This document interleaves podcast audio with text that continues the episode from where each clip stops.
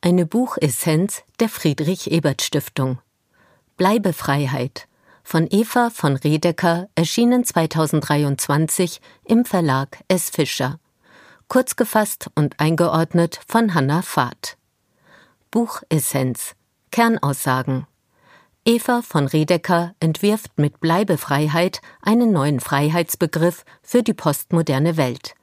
Der Ausgangspunkt ihrer Argumentation besteht in der Kritik, dass Freiheit bisher vor allem räumlich verstanden wurde, also als Reisefreiheit und als Areal der freien Entfaltung des Individuums.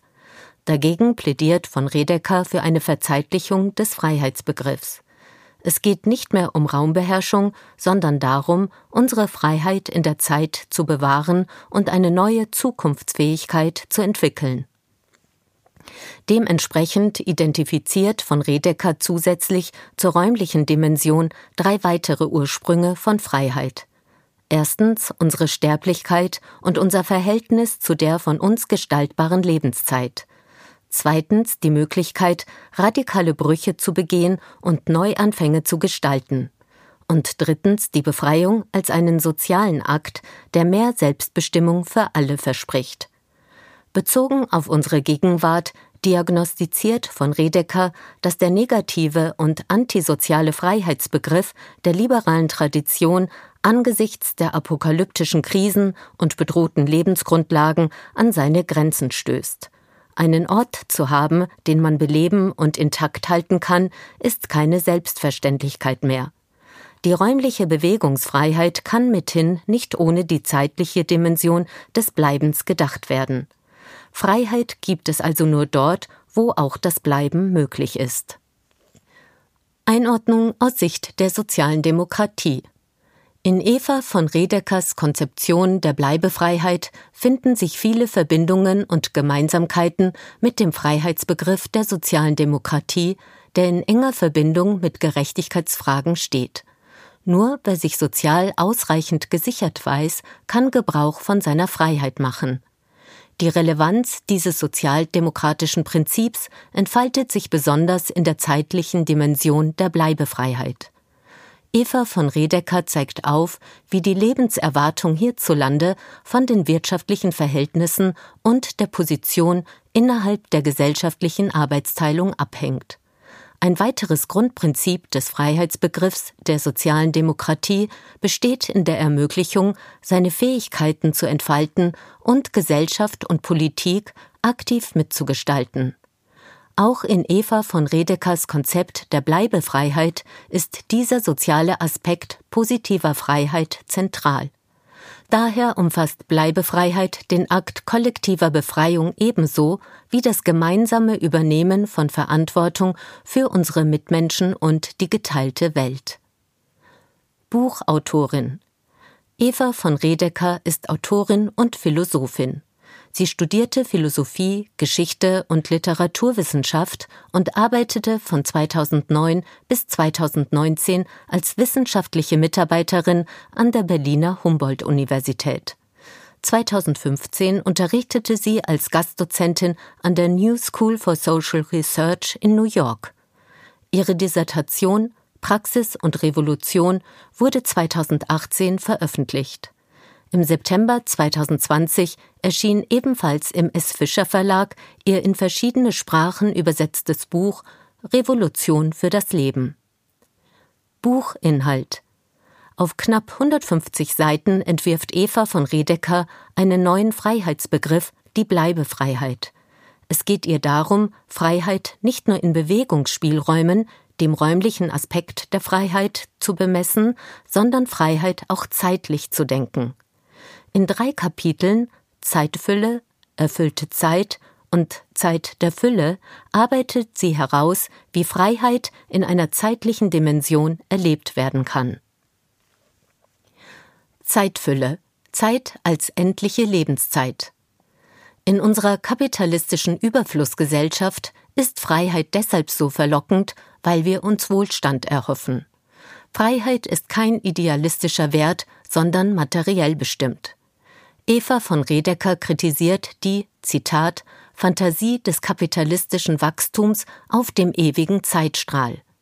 Anstatt alle am vorhandenen planetaren Reichtum teilhaben zu lassen, hat die industrielle Moderne einen Teil ihrer eigenen Grundlagen zerstört. Mit der Einsicht, dass dem wirtschaftlichen Wachstum natürliche Grenzen gesetzt sind, kommt auch die Freiheit ins Straucheln. Daher plädiert von Redeker dafür, die Freiheit von der Verheißung des materiellen Überflusses zu entkoppeln. In der westlichen Tradition ist die Freiheit untrennbar mit Bewegungsfreiheit verknüpft. So definierte zum Beispiel Thomas Hobbes Freiheit bereits im 17. Jahrhundert als das Fehlen von Widerstand im Sinne äußerer Bewegungshindernisse. Freiheit räumlich zu denken ist nicht per se falsch, und historisch ließ sich Freiheit oft als Ortswechsel erfahren. Wir müssen Freiheit aber auch zeitlich denken. Warum also machen wir nicht das Bleiben wollen zum Maßstab für unsere Freiheit? Zum einen, weil das Streben nach Freiheit von der Sehnsucht nach Unendlichkeit angetrieben wird, die in der Bewegungsfreiheit scheinbar gegeben ist. Und zum anderen, weil wir dann, wenn wir uns Freiheit in einer zeitlichen Dimension bewusst machen, unweigerlich auf unsere eigene Sterblichkeit stoßen. Die liberale Freiheit entspringt einer Mischung aus Todesfurcht und Todesverdrängung.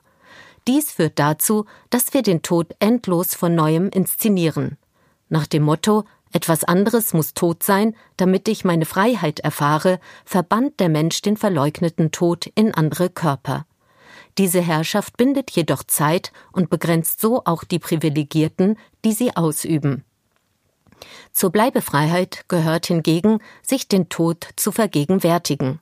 Zitat Der Tod ist keine bittere Grenze der Bleibefreiheit, sondern geradezu eine Gnade. Unerträglich, also in tiefe Bindungen aneinander und an das Leben eingebrochen. Unabänderlich, also niemandes Schuld. Erfüllte Zeit. Zeit als Initiative. Aus der Perspektive des räumlichen Freiheitsverständnisses ist Bleiben mit Stagnation gleichzusetzen. Aus zeitlicher Perspektive verspricht Bleiben zumindest Fortdauer. Darin allein besteht aber noch keine Freiheit, denn Zeit zur Verfügung zu haben, wird nicht per se positiv erlebt. Im Gegenteil. Menschen, die in Haft sitzen, keine erfüllende Beschäftigung haben, gelangweilt sind oder unter Depressionen leiden, erfahren freie Zeit zuweilen als Belastung. Und wäre die Fortdauer selbst ultimatives Ziel, dann käme ein früher Tod einer gescheiterten Existenz gleich. Worauf also kommt es an, wenn man Freiheit in einer zeitlichen Dimension denkt? Im Sinne des klassischen Besitzindividualismus liegt es nahe, Freiheit als Eigentum von Zeit zu verstehen, also als Zeit, die einem selbst gehört und mit der man machen kann, was man will.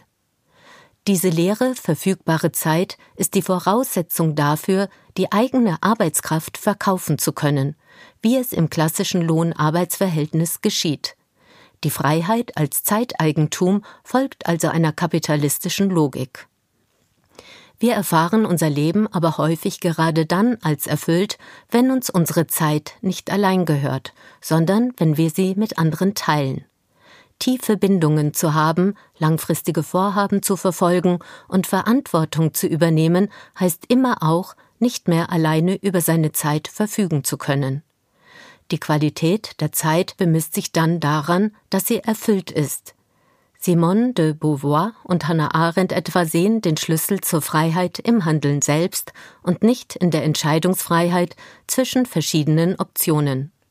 Freiheit bedeutet entsprechend nicht, zu jeder Zeit alles an den verschiedensten Orten der Welt tun oder erleben zu können. Sie liegt vielmehr darin, eine Idee, eine Lebensform oder ein Projekt in verbindlicher Kooperation mit anderen verwirklichen zu können. Hierbei handelt es sich um ein zutiefst soziales Verständnis von positiver Freiheit. Die eigene Freiheit wird durch die Freiheit anderer nicht beschnitten, sondern potenziert, denn viele Ideale oder Pläne können nur gemeinsam realisiert werden. Eva von Redeker verteidigt diese soziale Freiheit gegen die Verfechter rein negativ verstandener Freiheit. Negative Freiheit heißt, seine Ziele ungestört verfolgen zu können, ohne von äußerem Zwang behindert zu werden. Vertreter positiver Freiheit bestreiten den Wert der negativen Freiheit nicht. Sie betonen aber, dass es ohne eine soziale Umgebung kein wollendes oder wählendes Individuum gäbe. Um tatsächlich aktiv aus verschiedenen Optionen für die eigene Lebensführung wählen zu können, bedarf es sozialer Institutionen und Infrastrukturen wie Bildung, Recht und Versorgung. Zitat aus Sicht der positiven Freiheit sind gesellschaftliche Vorgaben oder Gegenüber deshalb nicht immer nur mögliche Hindernisse oder gar Zwangseinrichtungen. Im Gegenteil, sie ermöglichen überhaupt erst die Freiheit. Freiheitsliebhaberinnen sollten sich der irdischen Politik zuwenden und gemeinsam dafür einsetzen, diese Bedingungen möglichst freiheitsfördernd zu gestalten. Neben der Sterblichkeit ist auch die Geburtlichkeit eine Grundbedingung menschlichen Lebens. Jegliche Neuanfänge, die gewohnte Strukturen unterbrechen, lassen sich als Wiederholungen der Geburt begreifen. Dieses Neu zur Welt kommen bedeutet Befreiung. So verstanden ist Zeit eine Abfolge von Entwürfen und Anfängen, die Resultate der eigenen Initiative, aber auch Effekte der Verbundenheit mit anderen sein können. Auf kollektiver Ebene liegt der stärkste Ausdruck solcher Befreiungskraft im Generalstreik. Aber auch jede demokratische Entscheidung kann uns zu kollektiver Befreiungskraft verhelfen. Das Neue kann in Selbstveränderung bestehen, es kann aber auch darin liegen, dass sich die Beziehung zur Welt ausweitet. Bleibefreiheit, die auf solch, Zitat, initialer Zeitlichkeit beruht, ist erfüllte Zeit. Zeit der Fülle. Zeit als zyklische Regeneration. Bleibefreiheit kann nur in einer intakten Umwelt, in einem menschenfreundlichen Lebensraum existieren. Sie ist daher auf die Konzeption einer ökologischen Freiheit angewiesen, die unsere Autonomie mit unserer Abhängigkeit von dem uns umgebenden Lebensraum versöhnt. Der Ausgangspunkt ökologischer Freiheit ist nicht das souveräne Individuum, sondern die schöpferische Beziehung zur Welt. Diese vollzieht sich in der Regeneration, sowohl von uns Menschen als auch der Umwelt, die ständig Prozessen der Zerstörung ausgesetzt ist. Ungezwungene Zeit ist Zeit, die uns nicht von unserer Regeneration abschneidet. Zitat Aber unsere Regeneration ist keine eigene Fähigkeit. Sie ist vermittelt über die Welt. Wirklich regenerieren können wir uns nur in einer Fülle intakter Gezeiten. Wir brauchen Zeit.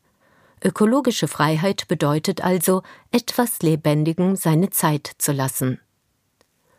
Buchvotum Eva von Redekers Essay liest sich zunächst als große Abrechnung mit dem Freiheitsbegriff der liberalen Tradition. Kritisiert werden dabei all jene Konzeptionen von Freiheit, die im Kern antisozial sind und vom Menschen als Einzelkämpfer ausgehen. Demgegenüber entwickelt von Redeker mit ihrem Konzept der sich zeitlich entfaltenden Bleibefreiheit einen neuen und reicher definierten linken Freiheitsbegriff als auch künftig lebbare Freiheit rückt die Bleibefreiheit die Erhaltung unserer gemeinsamen Lebensgrundlagen in den Vordergrund und geht von einem emanzipatorischen sozialen Freisein aus. Bleibefreiheit lässt sich nur gemeinsam herstellen und sie wächst, wenn wir sie teilen. Philosophisch betrachtet ist die Bleibefreiheit ein Appell, nicht vor der eigenen Sterblichkeit zu fliehen. Politisch erfordert sie die nachhaltige Sicherung bestmöglicher Lebensbedingungen für alle. Mag der häufig bemühte Dualismus aus Raum und Zeit stellenweise unterkomplex erscheinen, entfaltet sich im Verlauf des Essays dahinter doch ein vielschichtiger Entwurf eines neuen Freiheitsbegriffs. Eva von Redeker nimmt sich in ihrer Zeitkritik Raum für einen eingehenden Blick auf unseren Umgang mit der eigenen Sterblichkeit und der uns umgebenden Umwelt. Die Philosophin rekurriert dabei auf Konzepte aus der progressiven feministischen Theoriegeschichte. Daraus ergeben sich in manchen Teilen abstrakte und utopische und in anderen Teilen greifbarere Bezüge zu unserer gegenwärtigen und möglichen zukünftigen Lebensform.